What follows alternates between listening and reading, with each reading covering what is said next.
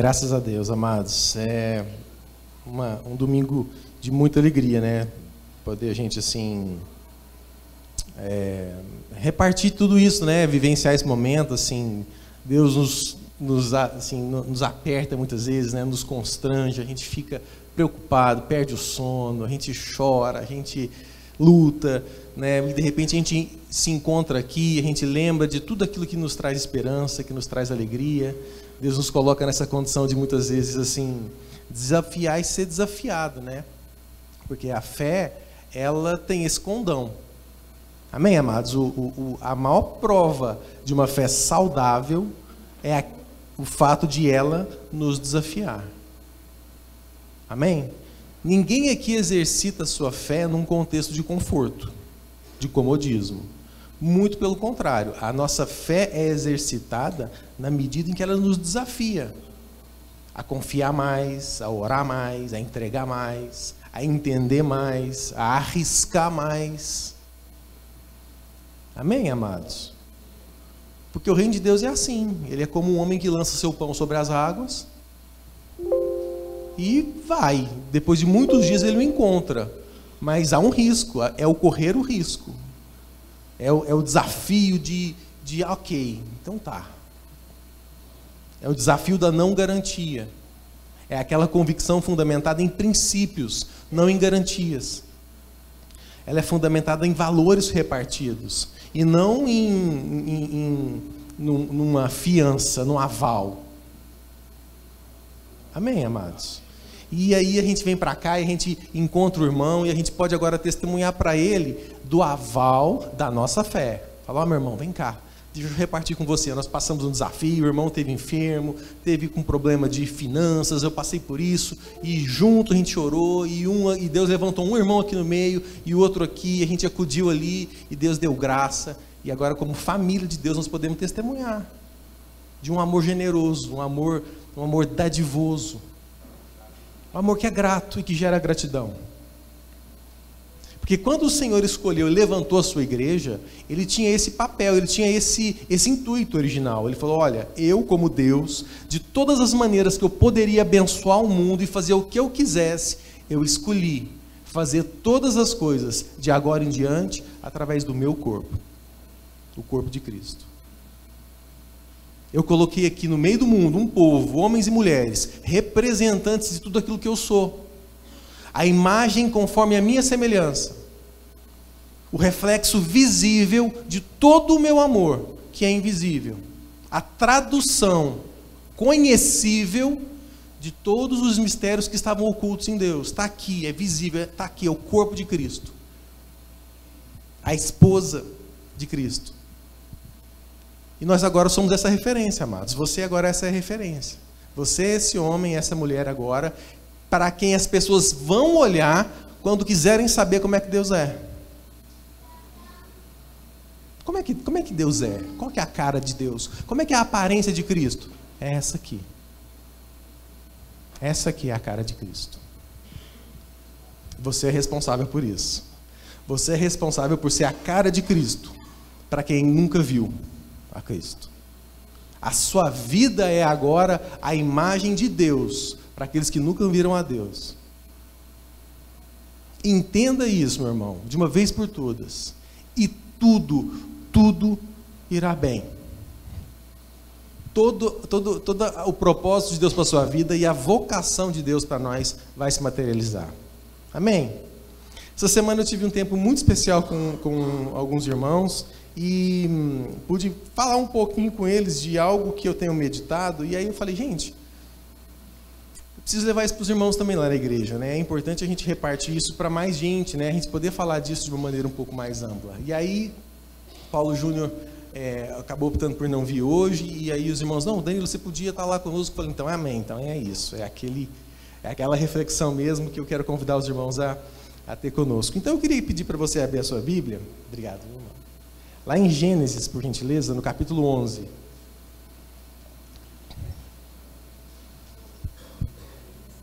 eu pegar a minha aqui também.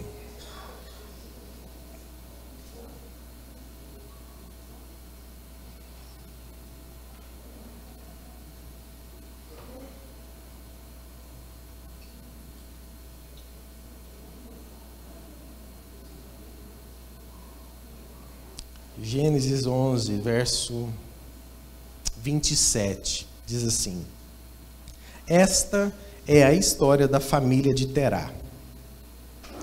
Terá gerou Abraão, Naor e Arã. E Arã gerou Ló.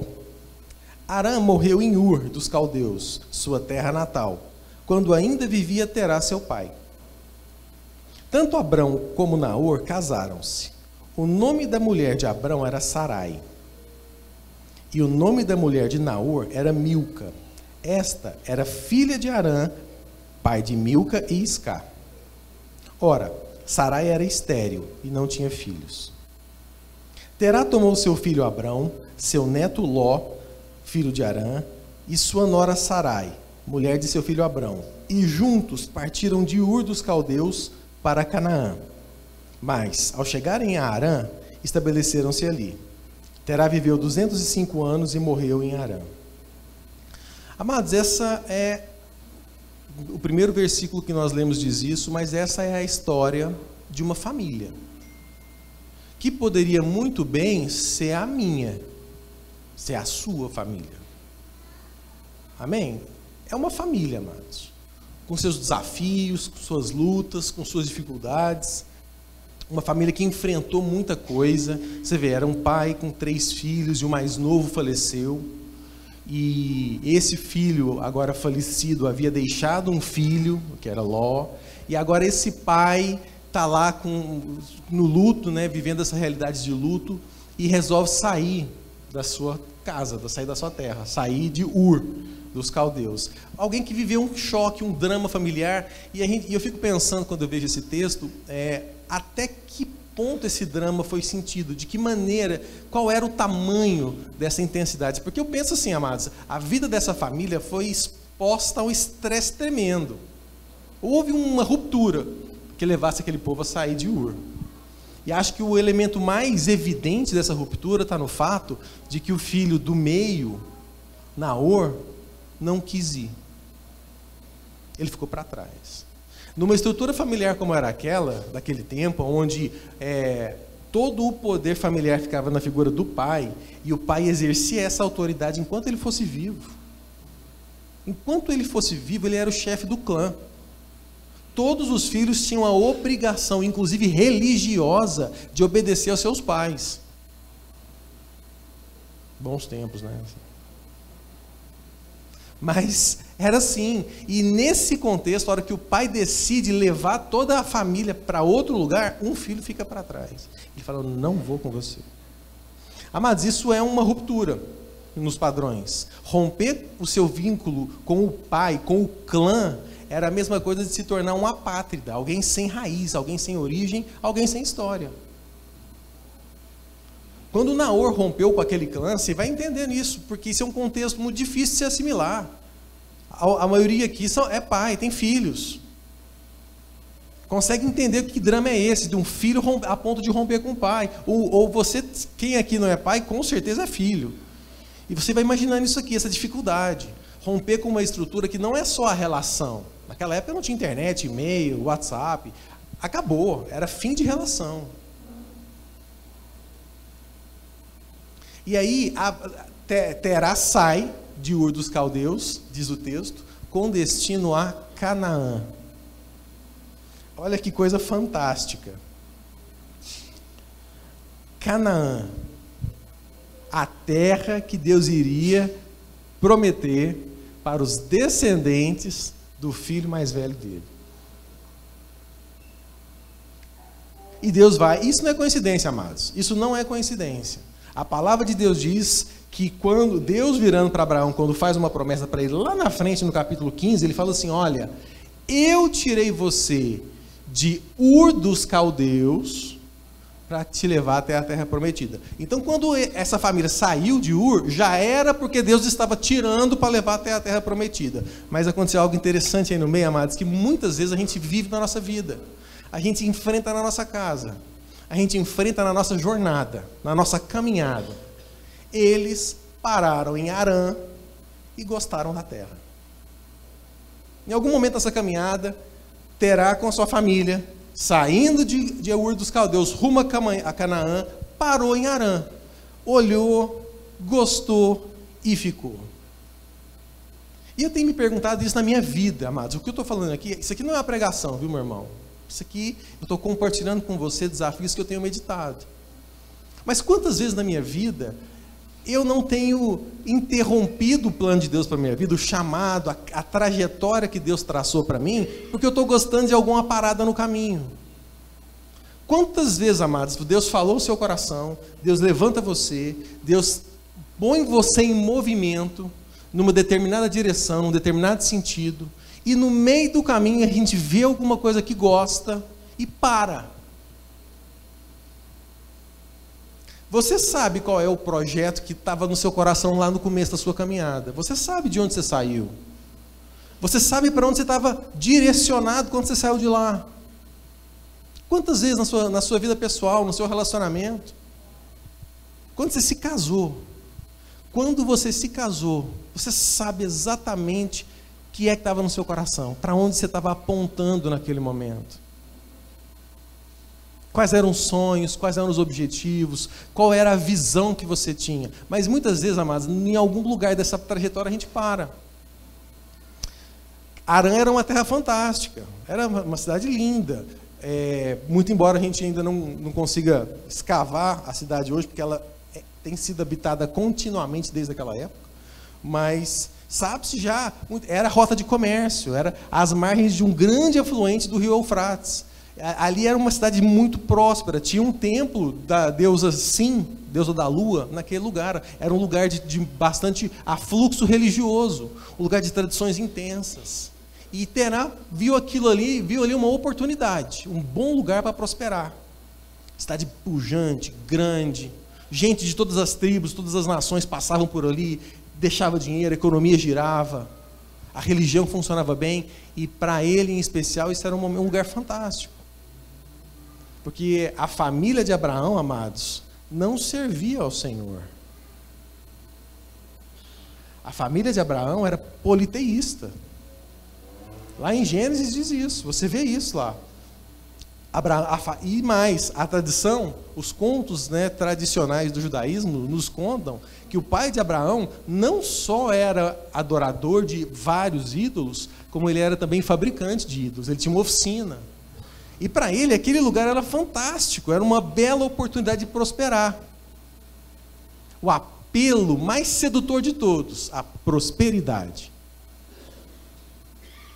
Amados, não tem nada mais eficaz na hora de desviar a nossa trajetória, de fazer a gente parar no meio do caminho, do que uma oportunidade de prosperar.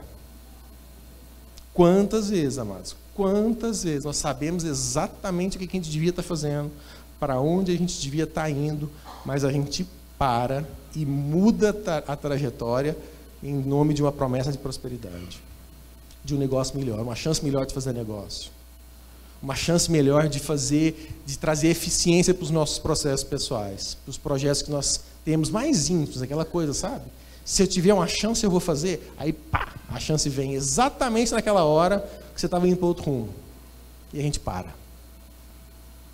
Quantas vezes, amados, nós somos enganados, enganados pela tangível promessa da prosperidade. E sabe por que eu digo enganados, amados? Porque Arã, porque Terá provavelmente encontrou a prosperidade que ele queria lá. Ele achou.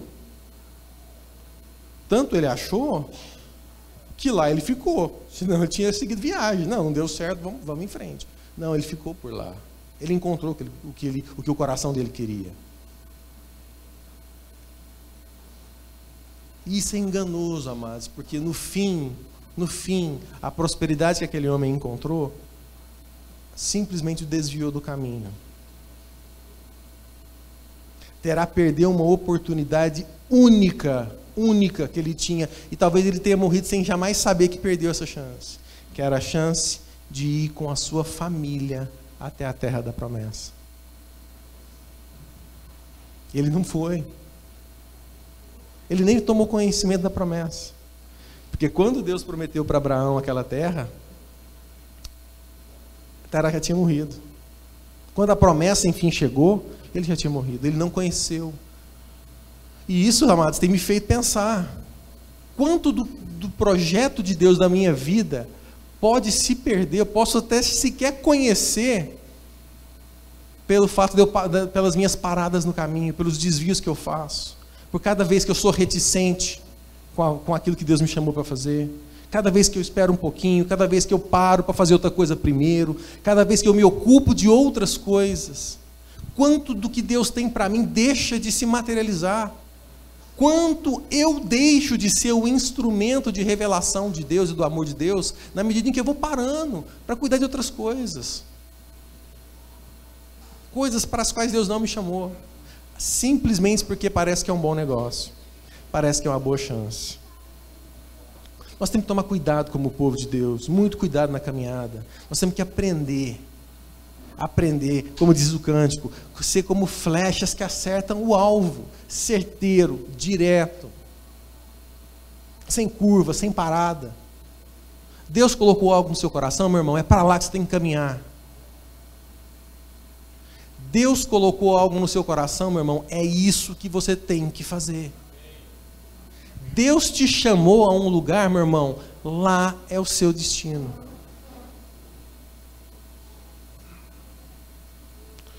As oportunidades serão sempre boas. Serão sempre boas, amados.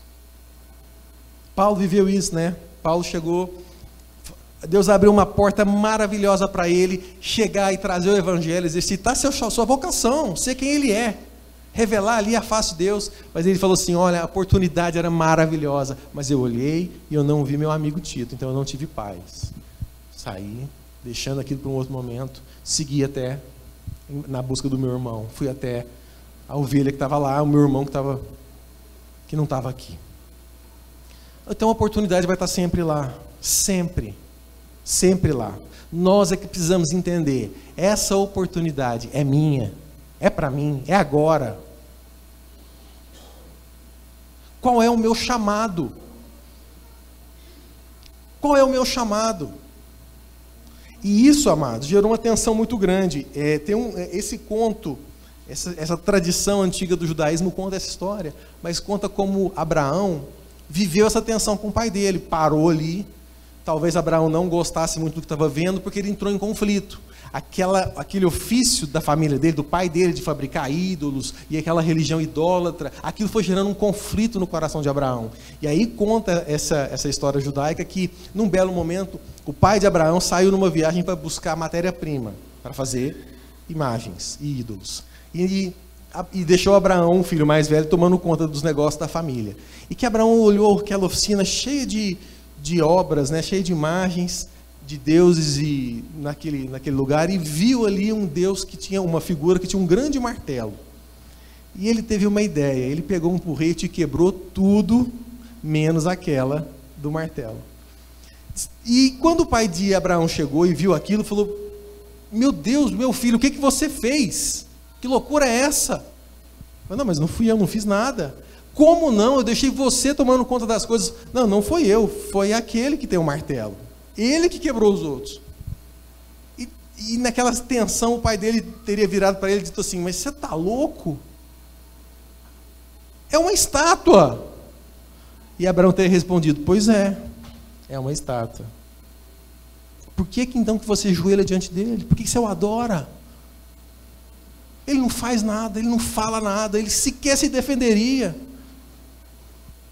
E aquilo, segundo esse relato, é um ponto de ruptura na família. E isso expressa de uma maneira muito interessante o nível de desacerto entre aquele pai e filho. Então você vai vendo o que está acontecendo na casa de Terá, na história daquela família. Uma família a quem Deus tinha dado a direção, mas que num dado momento optou por fazer uma parada prolongada em nome da prosperidade, e agora a, a chapa está esquentando dentro de casa. Aquilo vai gerando um estresse. Você vai percebendo que falhas de comunicação entre pai e filho não era apenas não é apenas coisa dos nossos dias. Porque Terá e Abraão não se acertaram naquele ponto. E aquilo ali foi rompendo, aquilo ali foi gerando estresse. A ponto, amados, isso que eu estou dizendo não é não está escrito na Bíblia, mas isso é contado desde os tempos bíblicos como tradição do judaísmo, a ponto de Abraão questionar a, a própria ideia da fé Abraão chegou a um ponto de tamanha desavença com seu pai, ele que cresceu vendo o pai fabricar ídolos, chegou a um ponto de tanta, tanta rusga, tanta dor, tanta aflição por conta da religiosidade da família, que ele chegou a questionar a própria fé. Abraão teria flertado com o ateísmo. Porque ele não conhecia outra ideia de Deus, a não ser aquilo que a família dele oferecia. E aquilo que a família oferecia não era eficaz. Não andava, não falava, não defendia. E muitas vezes, amados, o, o grande problema, nós temos lutado, tentado para trazer a nossa família para a igreja, nossos filhos, nossos parentes para a igreja, mas nós temos falado com eles como quem fala de uma religião. Você não quer de fato, não, a sua, nossa preocupação não é de fato que, que ele conheça a verdade, é apenas que ele venha para a minha igreja. Porque aí a minha barra está limpa. Eu conheço a verdade, eu conheço o amor de Deus, e se ele vier comigo já está bom. Mas até que ponto, amados, você está disposto a pagar o preço para que ele também conheça? Você pararia de vir à sua igreja para que seu filho conhecesse a Deus? Você sairia daqui? Você abandonaria? E não vale ficar assistindo pregação no YouTube, não. Acabou. Cortar o vínculo. Para que alguém que você ama muito conhecesse a Deus. Você deixaria de fazer aquilo que você gosta bastante no final das suas tardes? Você estaria disposto a sacrificar algo para que seu filho conhecesse a Deus de verdade? Ou a proximidade que seu filho tem com as suas práticas religiosas está fazendo ele flertar com o ateísmo? Está fazendo ele perder o interesse na igreja? Será que quando o seu filho vê você exercendo a rotina da vida de segunda a sábado, o que ele vê testifica da fé que você professa aqui domingo de manhã ou soa para ele como hipocrisia? Porque Abraão viveu isso. E ele rompeu com a religião do pai dele. E aí ele foi alcançado por Deus. Diz essas histórias que um belo dia Abraão estava lá e viu uma grande construção. Era uma casa fortificada, um castelo. E ele ficou encantado com aquilo, principalmente pelo fato que não tinha mais nada ao redor. Ele olhava assim, e não tinha mais nada, tinha só aquela construção. E ele falava: quem iria construir um castelo no meio do nada? Não tem lógica. Ninguém fez isso. Isso aí deve ter aparecido naturalmente. Aí ele parou para pensar: isso é um pensamento absurdo. Porque algo assim não iria surgir naturalmente. Um castelo. Isso aqui teve pelo menos, pelo menos, um arquiteto, um engenheiro e um construtor. Porque isso aqui não ia sair do nada. E aí ele olhou ao redor e pensou na vida pensou no mundo, em todas as coisas, na natureza, em tudo que ele já tinha experimentado. Ele falou: não tem jeito disso aqui ter saído do nada. Se um castelo não pode surgir do, do nada, quem dirá o resto? Então teve que ter alguém por trás. Alguém teve que planejar, viabilizar e executar isso aqui. E aí ele começou a voltar a entender que só que não podia ser aqueles deuses do pai dele, tinha que ter alguém. E aí ele começou a buscar Deus. Diz a história que esse foi o momento que Abraão começou a buscar o conhecimento de Deus e, e ele o encontrou. Deus o encontrou na sua fome. Deus encontrou Abraão naquele momento. E a gente precisa entender que essa é a história de muitos de nós. E aí, a gente acha que quando isso aconteceu na casa de Abraão, Abraão chegou agora e ele era a bênção da família dele, né? Não, ele era o herege. Abraão passou a ser o herege. Porque ele continuava sendo contra a religião dominante. Ele era o cara que era do contra. Ele era o cara hostilizado. Quando ele abria a boca para falar daquilo que ele estava discernindo em Deus, ele quase era apedrejado. Era uma vergonha para a família dele ter um homem falando aquelas coisas. Era o crente da família. Sabe como é que é? Sabe o crente? O crente que chega no almoço de família, todo mundo lá rindo e divertindo, ele com a camisa até aqui, com a Bíblia debaixo do braço. Todo mundo olha e fala, Ih. Aí o tio que estava bebendo cerveja já levanta da mesa, sabe aquela coisa? Abraão passou a ser o crente, o cara que, o, sabe, o desmanche rodinha? É o Abraão. Por que, amados? Porque a voz dele, ninguém estava interessado em ouvir. E eu preciso perguntar isso para você, amado. Você está ouvindo a voz do seu filho?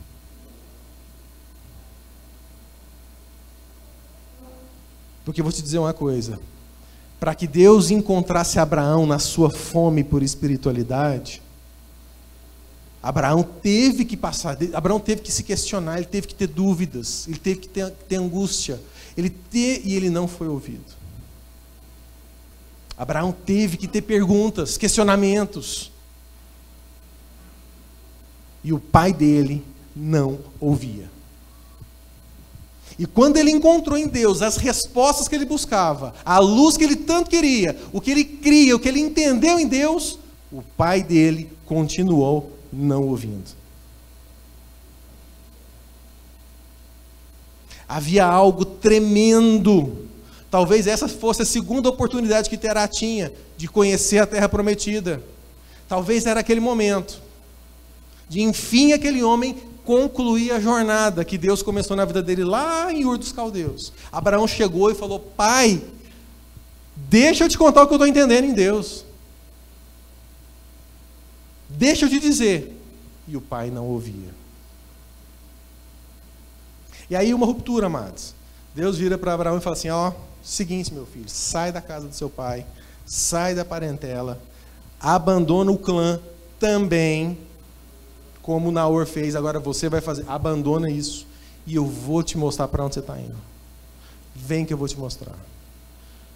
De novo, amados, um segundo momento de ruptura. Terá já era morto nesse momento, ele já tinha falecido. Mas Abraão, como primogênito, era o responsável por aquele legado. Ele era um homem agora desafiado por Deus, a fé dele o estava desafiando a abandonar o legado da família. O nome do pai e todo o seu legado. Tudo que aquilo representava. A empresa da família. Está anotando aí, amados. Porque Deus está desafiando um filho a abandonar o legado do pai, aquilo que o pai passou a vida inteira construindo para ele, para ver se ele tocava para frente. O nome que o pai construiu para ele, numa terra de muita prosperidade, e agora Deus está desafiando esse rapaz, esse homem, já estava já né, 65 anos nessa época. Ó, tá na hora de você abandonar tudo e vir para o lugar onde eu vou te mostrar um chamado de Deus para a vida de Abraão. Amados, e muitas vezes, muitas vezes na nossa vida, nós precisamos aprender a conhecer o chamado que Deus tem para nós. Porque Deus tem um chamado para todos nós. O chamado de Deus é a revelação do propósito que Deus tem para a nossa vida. E é muito importante, amado, conhecer o propósito que Deus tem para nós. Mas nós não podemos confundir isso com a nossa vocação. Uma coisa é o seu chamado, outra coisa é a sua vocação. Outra coisa é o vocativo pelo qual Deus te chama. Quando Deus fala de você, quando Deus conta a sua história, qual, que nome ele usa, do que é que ele chama, como ele se refere a você, qual é o vocativo, qual é a sua vocação. E por que isso é tão importante entender? Por que isso é tão importante entender, meu irmão? É importante entender, porque muita gente está sofrendo crise de identidade, e para curar e busca a cura disso, tentando entender o seu propósito, o seu chamado. Mas eu vou te dizer uma coisa, meu irmão, são coisas diferentes. São coisas. Ninguém consegue encontrar cura para uma crise de identidade na identificação de um propósito. Primeiro você tem que entender quem você é em Deus, qual é a sua identidade, a sua vocação original, como é que Ele te chama, como é que Deus te chamou, para que então você entenda qual é a sua, qual é o seu propósito, qual é o seu destino, qual é o seu chamado. Jesus viveu isso. A palavra de Deus conta a respeito da vida de Jesus. Quando o escritor de Hebreus dá esse testemunho, ele diz assim: é, lá em Hebreus, no capítulo 5. Se você quiser abrir, olha que fantástico isso.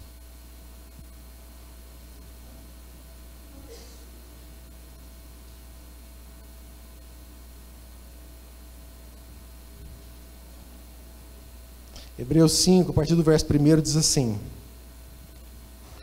Presta atenção, amados, porque isso aqui é a cura para a crise de identidade. Está aqui. Essa, essa é a receita de bolo. Como encontrar, de fato, o sentido de quem nós somos em Deus? Qual é o propósito da vida? Qual é o sentido da vida? Da minha vida? Diz assim, verso 1: Todo sumo sacerdote é escolhido dentre os homens e designado para representá-los em questões relacionadas com Deus e apresentar ofertas e sacrifícios pelos pecados. Então, a primeira coisa que o texto começa a falar é da figura do sacerdote. Nós todos fomos chamados por Deus de nação de sacerdotes, nação santa, sacerdócio real. Amém? Mas o que é o chamado do sacerdote? Qual é, qual é, qual é essa função? Ele diz assim: Todo sumo sacerdote é escolhido dentre os homens e designado para representá-los nas questões relacionadas com Deus. Então, o sacerdote, você, você é chamado para representar todos os homens nas questões com Deus. Mas também é chamado para apresentar ofertas e sacrifícios pelos pecados. Você também é aquela pessoa que vai representar a expiação do, dos pecados, você vai viabilizar a expiação dos pecados da parte de Deus em favor dos homens. Então, o sumo sacerdote é aquele que liga os homens a Deus, que mostra os homens a Deus e mostra Deus aos homens. Amém? Por isso que no, na, na roupa do sumo sacerdote tinha na testa dele a, o, o, nome de Deus, o tetragrama sagrado, e nas ombreiras que ele carregavam o nome das doze tribos de Israel. Então ele, ele suportava o peso das, do povo quando ele chegava diante de Deus, mas ele trazia o nome de Deus quando ele chegava diante do povo. Amém? Tá, esse era o sumo sacerdote. Aí o texto continua. Ele é capaz de se compadecer. Ele é capaz de se compadecer dos que não têm conhecimento e se desviam. Visto que ele próprio está sujeito a fraquezas. Por isso, ele precisa oferecer sacrifícios por seus próprios pecados, bem como pelos pecados do povo. E ninguém toma para si mesmo essa honra, mas deve ser chamado por Deus. Então, o sacerdócio é um chamado. Amém, amados? Isso é um chamado, é o nosso chamado. É o chamado por Deus. Como foi de fato Arão. Da mesma forma, Cristo não tomou para si a glória de se tornar sumo sacerdote, mas Deus lhe disse, e aqui vem o negócio. Deus revela para Cristo duas coisas. Primeiro, a sua vocação, depois, o seu chamado. Ele diz assim: primeira vocação dele, tu és meu filho, eu hoje te gerei. Qual é a vocação de Jesus então? Filho. Quem é Jesus? Qual é a identidade de Jesus? Filho. Como é que Deus fala de Jesus quando conta a história dele? Esse aqui é o meu filho. Essa é a sua vocação. A primeira coisa que você tem que entender: quem você é em Deus? Você é filho. A cura para a sua depressão, para a sua tristeza, para o seu conflito interior, está em entender o que isso significa. Você é filho. Você não é servo. Você não é bajulador. Você não é adepto. Você não é simpatizante. Você não é empregado. Você não é convidado. Você é filho de Deus. O Deus Todo-Poderoso é seu Pai. Com Ele não tem negócio. Com Deus não tem negócio. Com Deus tem relação. Com Deus não tem troca. Com Deus tem amor. Identidade e natureza. Entende isso? O irmão do filho pródigo não entendia. Ele chegou para o pai dele e falou assim: Pai, eu estava aqui esse tempo todo, trabalhei, fiz tudo, o senhor nunca me deu um cabrito para eu, eu festejar com os meus amigos. E o pai disse: Meu filho, do que, que você está falando? Você teve aqui o tempo todo. Eu nunca te dei um cabrito, porque é tudo seu. Você é meu filho. Você não está trabalhando para mim. Nós estamos trabalhando junto no que é nosso.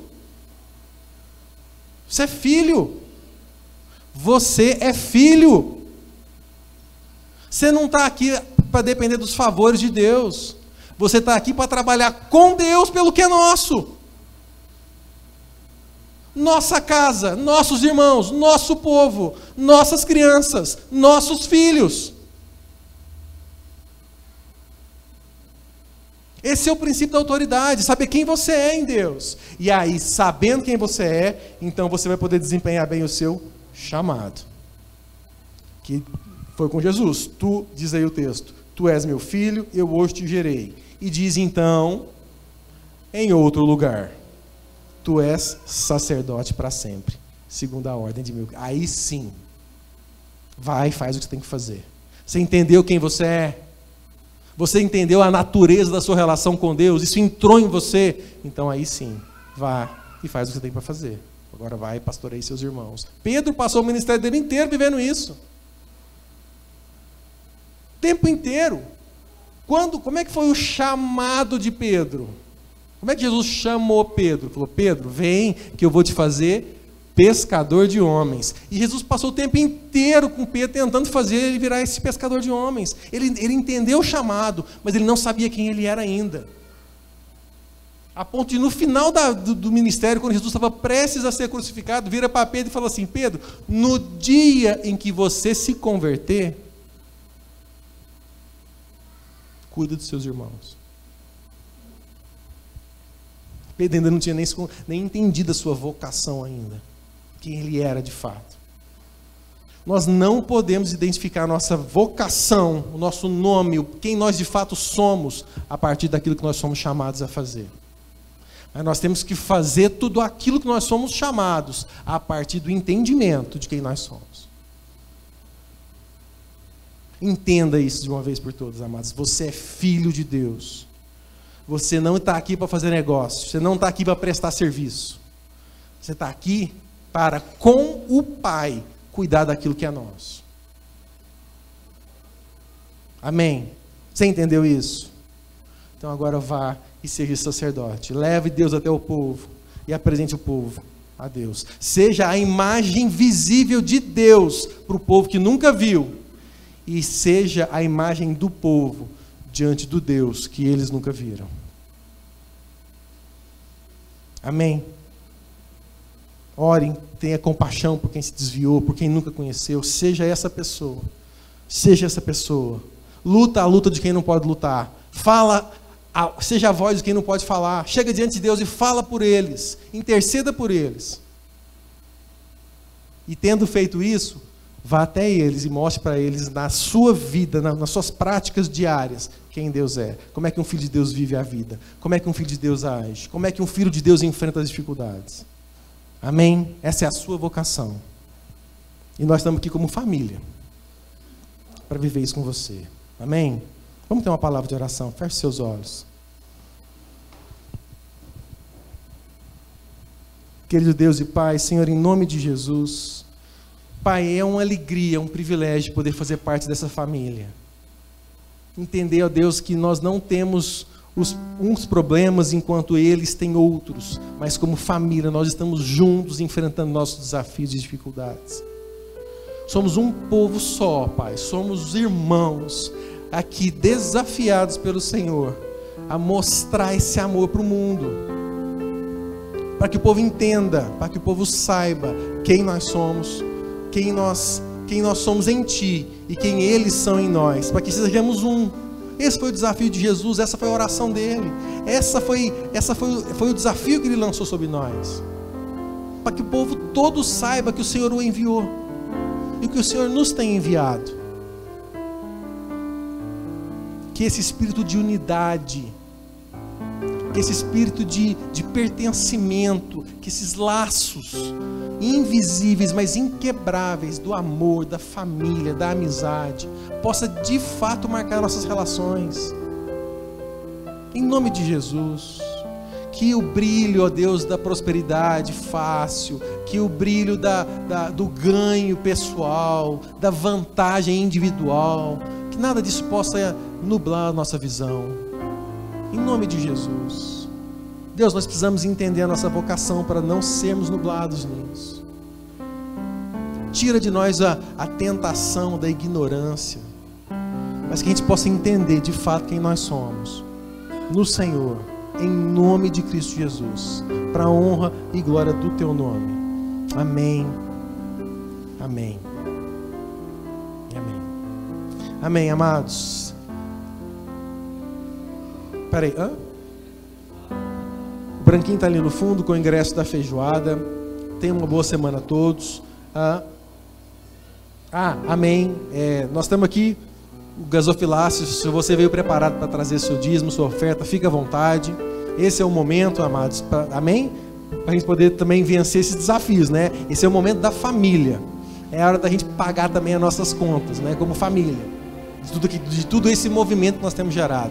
Fique à vontade, que Deus abençoe em nome de Jesus.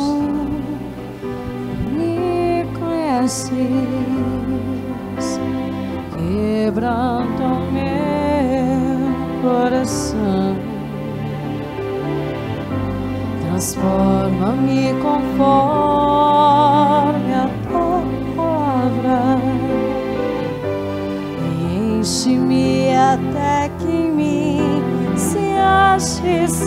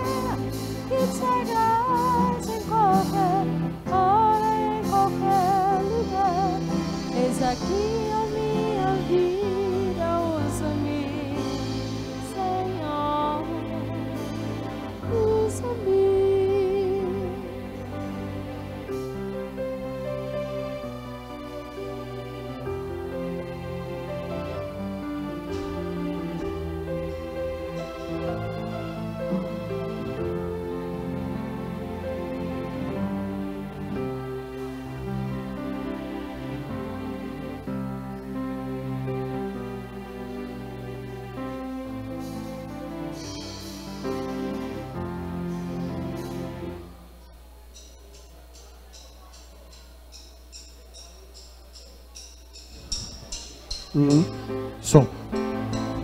Tudo que pode da terra se você. Tudo que pode da terra se você.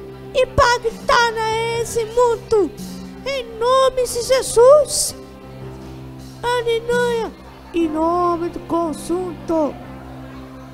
Deus está aqui para curar o inferno e Pai e e. Minha alma.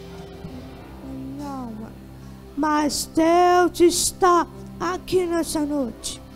Mas salmas e palmas para Jesus Cristo. Ele merece as nossas, as nossas palmas. Graças a Deus, aleluia. O inferno, senso, CT, o consulto, vossa vontade. Toda honra, toda glória. Esse mundo. Em nome de Jesus. Senhor.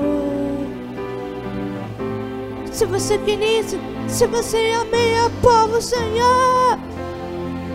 A palma mais forte, Senhor. Arranca de cada pai. A palma mais forte, meu queridos. Desce na tua vida.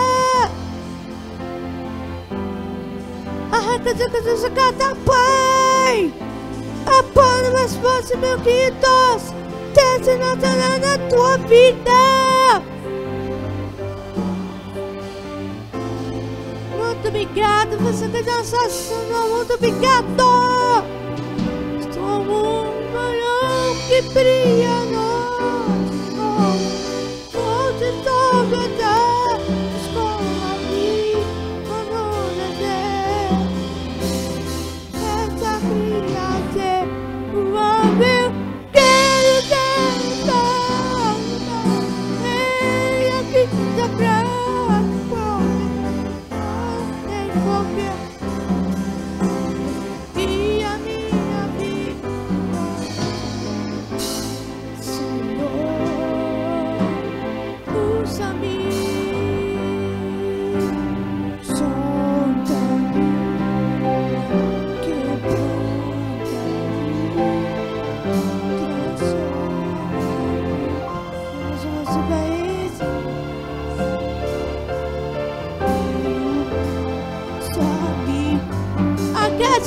Solta-me, Senhor.